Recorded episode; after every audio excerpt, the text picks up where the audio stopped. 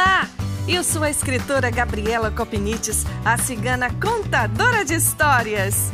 Neste canal, vou trazer para você as mais deliciosas histórias do folclore brasileiro e do mundo. Um pouco também da arte de contar histórias, eventos literários e projetos bacanas de incentivo à leitura. Se achegue mais! As histórias libertam, consolam, ensinam e nos aproximam uns dos outros. Espero você no podcast da Cigana Contadora de Histórias.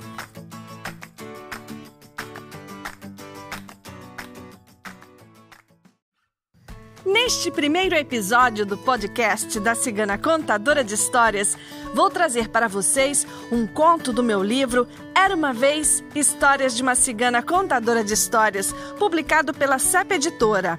A história se chama O Galo Rouco e o Rato Esperto.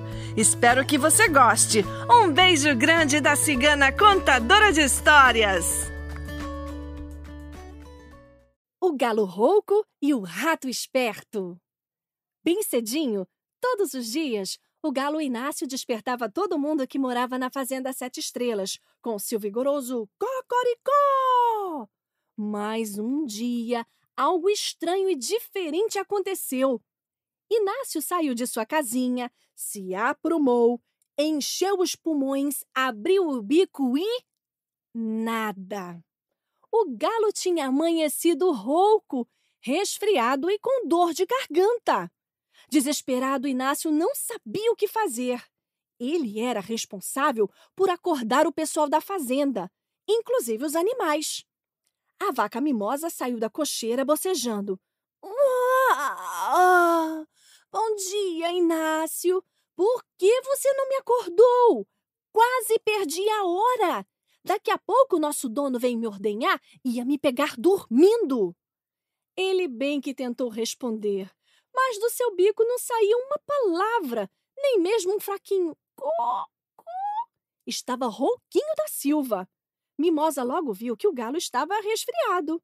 Ah, você está com dor de garganta. Inácio balançou a cabeça, fazendo que sim. E agora? perguntou a vaca. Quem vai acordar o pessoal da fazenda? O galo apontou para ela. Eu?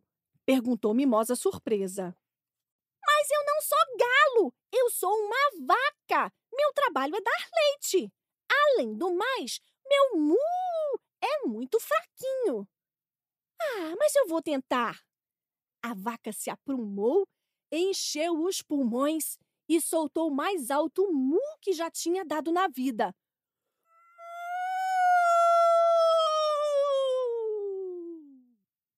Berrou ela o mais forte que podia. Mas não foi forte o bastante, pois só conseguiu acordar o burrico Tito. bom dia, Inácio. Bom dia, Mimosa. Inácio, por que você não me acordou? Quase perdi a hora. Tenho que ajudar nosso dono na plantação de milho. Entristecido, o galo apontou para o bico e balançou a cabeça negativamente. Ele perdeu a voz, Tito disse Mimosa. E agora quem vai acordar o pessoal da fazenda? perguntou o burrico. A vaca e o galo apontaram para ele. Eu? perguntou Tito surpreso. Mas eu não sou galo, eu sou um burrico. Meu trabalho é carregar coisas. Além do mais, o meu rio é muito fraquinho. Ah, mas vou tentar. O burrico se aprumou, encheu os pulmões e soltou mais alto o rim-ró que já tinha dado na vida.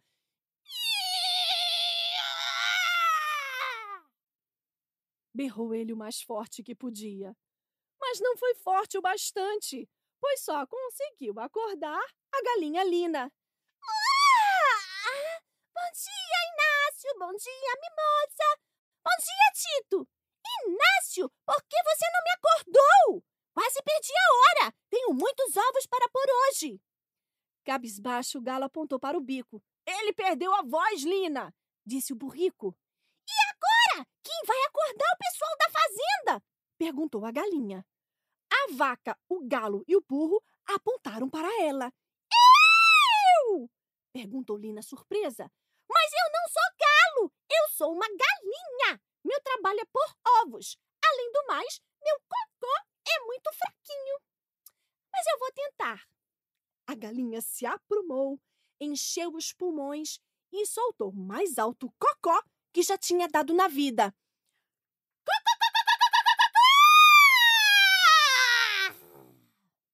Berrou ela, o mais forte que podia. Mas não foi forte o bastante, pois só conseguiu acordar o cachorro Tião. Bom dia, Bom dia, Mimosa. Bom dia, Tito. Bom dia, Lina. Inácio, por que você não me acordou? Quase perdi a hora. Tenho que manter as raposas longe do galinheiro. Sem graça, o pobre galo mostrou o bico. Ele perdeu a voz, Tião, disse a galinha. E agora? Quem vai acordar o pessoal da fazenda? perguntou o cachorro. A vaca, o galo, o burro e a galinha apontaram para ele. Eu? perguntou Tião surpreso.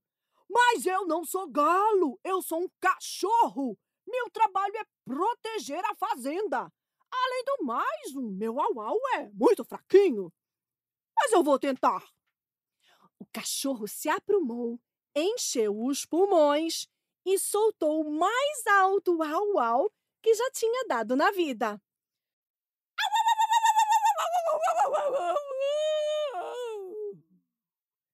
Berrou ele o mais forte que podia. Mas não foi forte o bastante, pois só conseguiu acordar o gato Zé. Ah, bom dia, Inácio. Bom dia, Mimosa. Bom dia, Tito. Bom dia, Lina. Bom dia, Tião. Inácio, por que você não me acordou? Quase perdi a hora. Tenho muitos ratos para caçar. Dessa vez, nem foi preciso o galo responder. A vaca, o burrico, a galinha e o cachorro disseram ao mesmo tempo: Ele perdeu a voz, é! E agora, quem vai acordar o pessoal da fazenda? perguntou o gato. A vaca, o galo, o burro, a galinha e o cachorro apontaram para ele. Perguntou Zé surpreso. Mas eu não sou galo, eu sou um gato. Meu trabalho é caçar ratos.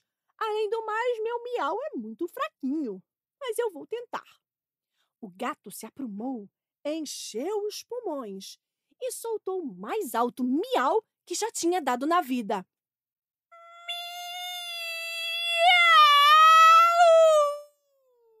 Berrou ele o mais forte que podia. Mas não foi forte o bastante pois não conseguiu acordar ninguém. O rato Sansão saiu de seu esconderijo, assustado com tão esquisita sinfonia de berros. O que está acontecendo aqui? perguntou.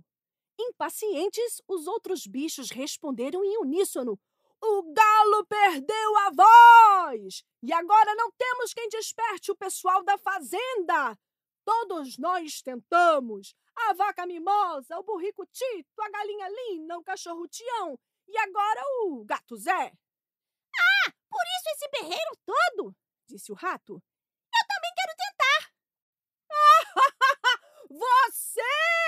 Perguntaram os outros, com exceção do galo, que continuava rouquinho da Silva. Todos nós tentamos e ninguém conseguiu. Como você, que é um ratinho de nada, poderia conseguir? Posso ser pequeno, mas sou inteligente, respondeu Sansão ofendido. Os animais esperaram só para dar boas gargalhadas da cara do rato quando este tentasse fazer um barulho tão alto que pudesse despertar o pessoal da fazenda. Sansão nem ligou, se aprumou, encheu os pulmões e correu em direção ao sino pendurado na porta da casa grande subiu na corda amarrada ao badalo e se balançou com força, fazendo o sino tocar bem alto. Blém, blém, blém, blém, blém, blém, blém, blém, blém, blém, blém, blém, blém, blém. O barulho foi tão grande que conseguiu despertar todo mundo que morava na Fazenda Sete Estrelas. E foi assim que um ratinho de nada provou que tamanho não é documento. Mais vale ser esperto e inteligente do que grande e forte.